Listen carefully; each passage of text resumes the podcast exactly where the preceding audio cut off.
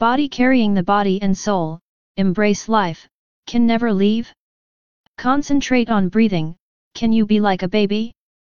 Washing and wiping the thinking of the metaphysics, can there be no stains? Love the people and run the country, can you always do without leaving the way? Can the door switch of the mind be like a woman running a home? Can ignorance be achieved by understanding the four directions? To have it, to raise it, to give birth to it does not hold it for granted, but to grow it does not dominate. This is called virtue of black.